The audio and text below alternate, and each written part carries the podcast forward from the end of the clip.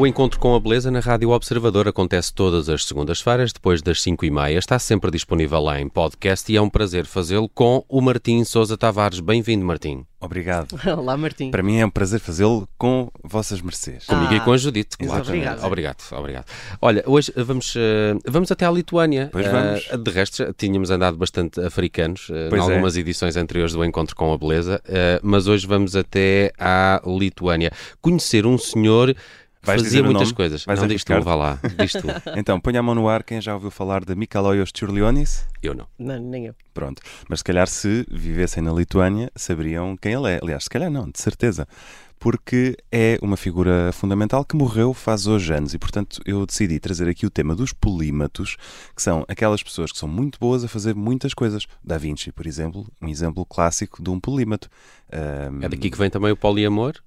Pessoas hum, não sei. que fazem amor com muitas Poli- pessoas. Acho que a raiz poli- de onde é que vem, não é? Exatamente. São- é muita coisa, mas Exatamente. que não... Havia o programa Polis. Saudades. Eh, Depois havia. Mas aí quer Ah, dizer outra coisa. Enfim, pode que jogar ao Monopólio a- se a- quiser. A Costa da Caparica, não é? Exatamente. Bom, este nosso polímata, que, que morreu no dia 10 de abril de 1911, portanto é a efeméride na qual quero pegar, foi, ahm, se eu vos disser que ele foi o pintor lituano mais importante da história da Lituânia, não estou a mentir.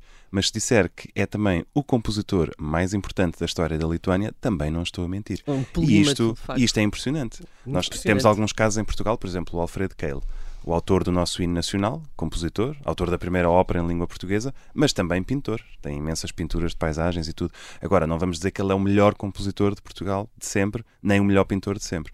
No caso do Tchurlionis, pode ser por a Lituânia ser um país pequenino, não sei. A verdade é que ele tem este estatuto de gigante na- nas duas áreas. E quando se faz a biografia deste homem, até é difícil por onde é que entramos, porque ele começa como aqueles miúdos, prodígios, aos 3 anos já tira melodias do ouvido, tipo agarra num, num copo com água e começa assim a, a rodar na borda do copo e diz logo: Olha, isto é um si bemol. E o pai, mas onde é que tu sabes isso? Ele, ah, pois, não sei isto e muito mais. Eh, o miúdo lá, lá começa a estudar música, mas também faz estudos em filosofia, ok, pronto, para um artista. Ciências naturais, também é interessante. Astronomia, ok. Mineralogia, olá. É, e numismática. Numismática. Nu- ele era um Deve ser- numismata Deve também. ser muito útil. Impressionante. É, não, é, é formidável. Depois, ele, ele vinha de uma família, na altura, ele nasce na Lituânia, que pertencia ao Império Russo, mas as boas famílias falavam polaco ali. Portanto, ele, a família manda-o para Varsóvia, onde ele se vai formar tanto em música como em pintura. E tem uma coisa engraçada, tem assim um claim to fame na pintura, que é os críticos dizem que não foi, na verdade, o Kandinsky quem inventou a pintura abstrata, foi ele. O What? Kandinsky faz as primeiras pinturas abstratas na década de 10, mas ele em 1904 já estava a fazer pintura abstrata. Pronto, ele anda sobretudo entre o mundo da, da pintura, da música, da poesia, e o engraçado também é que tinha uma Kodak muito rudimentar, estamos no, no final do século XIX ainda, e ele próprio revelava as suas fotos. Portanto, ele já tinha uma câmara escura, já, enfim, um, um homem, o que quisessem, ele provavelmente conseguia aprender. Hoje em dia, na cidade de Kaunas, na Lituânia, existe o, o Museu Nacional Tchurlionis e o coitado do homem eh, morreu aos 35 anos de idade do Mozart. Oh. Portanto, Incrível. é incrível, parece que podia mesmo ter sido um Da Vinci do século XX, teve problemas de saúde mental a vida toda, mas acabou por morrer de uma pneumonia fulminante, pronto, que cortou a meio a sua vida. Se estiverem a ouvir-nos em casa, vão ao Google e procurem as pinturas do Ciurlionis, escreve-se Ciurlionis, e são lindíssimas. É assim um simbolismo fim de século que eu acho que é a imagem perfeita para ouvirmos esta peça que foi composta por ele.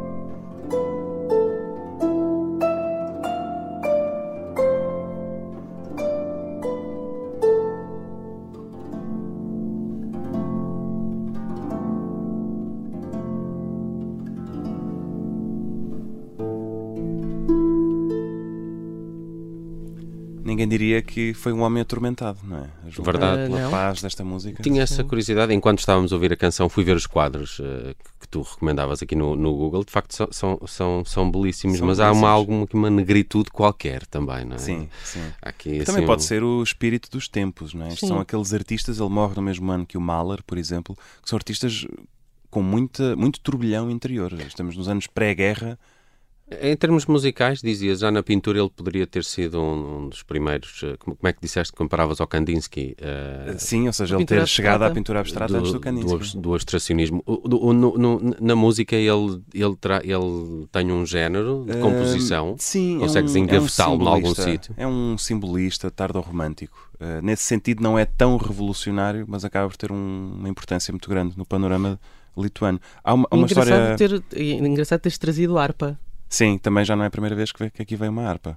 Não, mas é, é- é uma composição. Por acaso, eh, o original era para piano e isto é uma adaptação de uma arpista da Lituânia que eu, Ok. que eu gostei muito Ok. e acho que transmite a sensação de paz. Gostava só de contar esta história que eu acho muito bonita, porque quando ele morre, hum, tem uma filha a caminho que, quando nasce, já não conhece o pai. E a mulher com quem ele estava casado, que fica viúva, e a filha foram duas pessoas fundamentais, porque hum, na história da Lituânia atravessaram duas guerras mundiais e ainda uns bons anos da União Soviética, portanto passaram tempos difíceis. Foram ambas ativistas dos direitos sociais, e eh, a viúva foi mesmo dos direitos da mulher, e as duas, eh, por causa de terem eh, ajudado a salvar muitas vidas de judeus na Segunda Guerra Mundial, ganharam o título de Justos entre as Nações, que é aquela, aquele título que Israel atribui a não-judeus que arriscaram as suas vidas para salvar judeus no Holocausto. Portanto, dá a ideia de que se realmente o homem tivesse vivido, isto podia ter sido assim uma, uma família especial. Com Sem pessoas, dúvida. sem dúvida, especiais. Uhum.